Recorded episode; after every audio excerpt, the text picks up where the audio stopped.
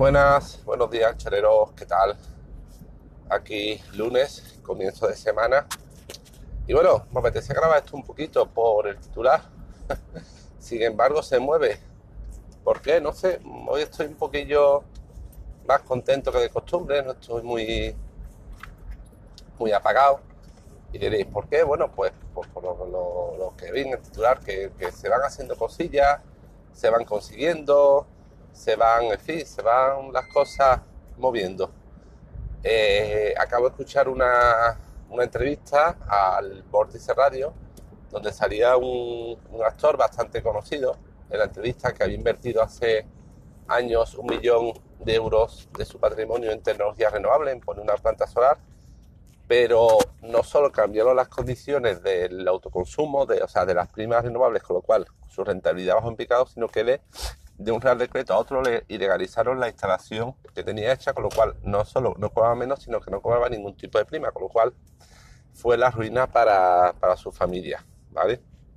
Lleva años luchando el hombre por intentar que de algún modo reconozcan que le hicieron una ilegalidad, que su planta era legal y que le perdone o le condonen la deuda que tiene, que le queda del millón doscientos cincuenta mil euros, más una multa de la CMC de 50.000 más impuestos de Hacienda, en fin,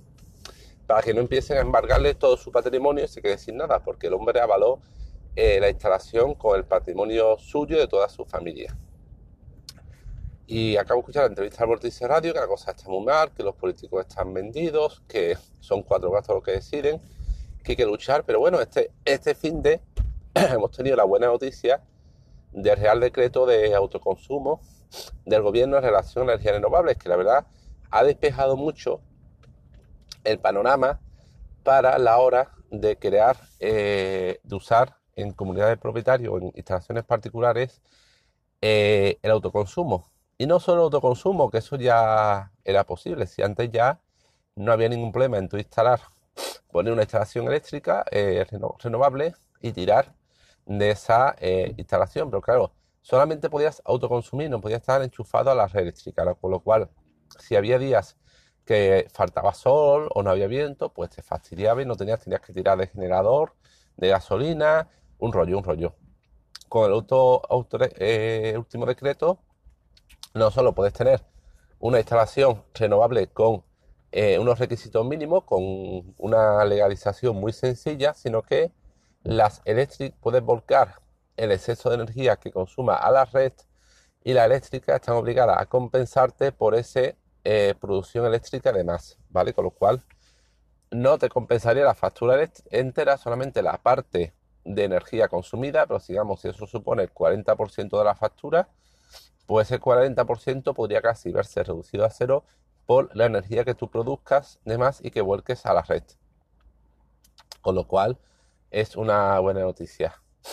es que eh, esto ha abierto las puertas, yo creo que ahora mismo, masivamente al autoconsumo y a la generación de puestos de trabajo, porque muchas empresas ahora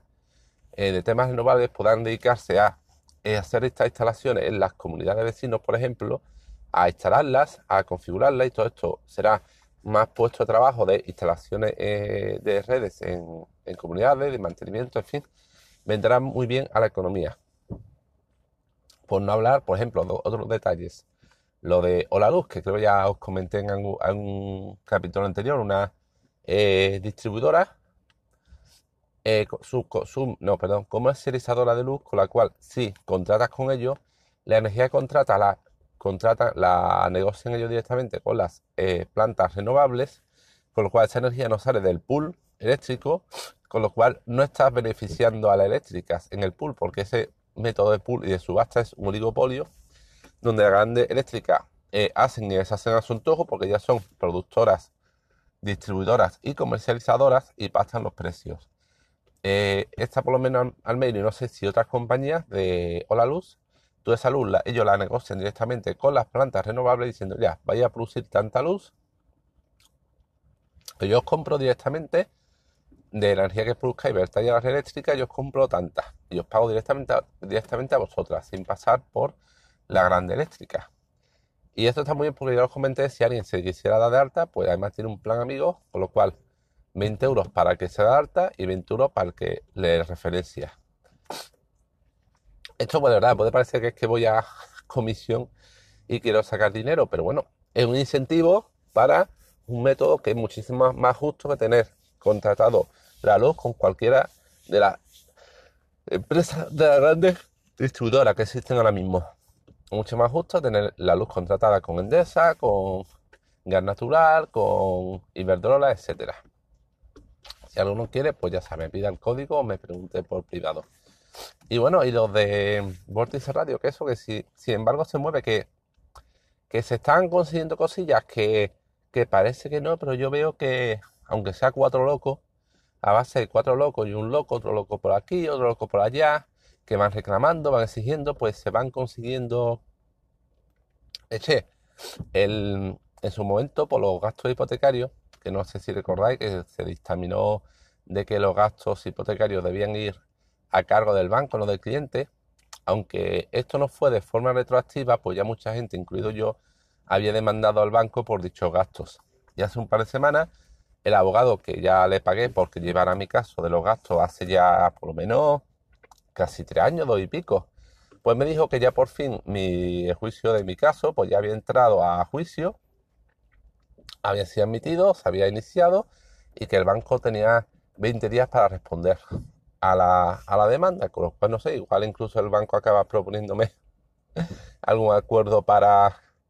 para no continuar con el juicio. Pero mira, mm, dinero que yo voy a recuperar, que le paga al abogado en su día, creo que 400 euros por llevar mi caso, porque era a través de una asociación de, de, de, Novoa, de una asociación que creo, creo el, fallecido Novoa,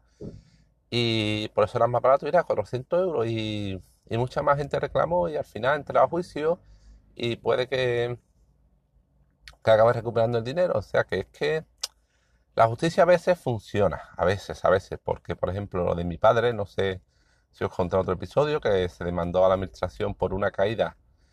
a raíz de la cual el, o sea, la administración era corresponsable de la caída por tener una, un cerramiento no como era debido y a raíz de la caída mi padre la lesión se agravó y tuvo una lesión medular que estuvo tetrapléjico un año, pues por ejemplo, no, el banco no lo ha desestimado, el banco, la audiencia, la, Tribunal Supremo de Andalucía, pues no lo ha desestimado. Y ahora que nos queda, pues nos quedará, si padres quieren, que al final van a hacerlo, reclamar al Tribunal Supremo, por lo cual será otro calvario, de otros años, otro travesía judicial de varios años.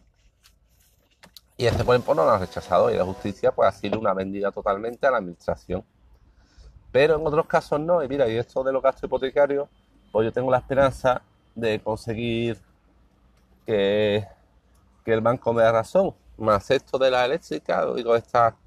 pequeña que es la luz, más el decreto este de, de autoconsumo, pues eso, pues que parece que, mira, que quieras que no, pero parece que alguna cosita se va consiguiendo y en algún momento David puede tener una pequeña oportunidad contra Goliath y mira, pues algo, algo se mueve. Pues eso, era solo este episodio audio un poco así en plan optimista. Hoy parece que estoy un poquito más, más contento. Parece que las cosas van moviendo. Bueno, pues venga, solo quería comentar esto. Cualquier comentario, sugerencia, idea, opinión, pues ya sabéis. Hasta luego.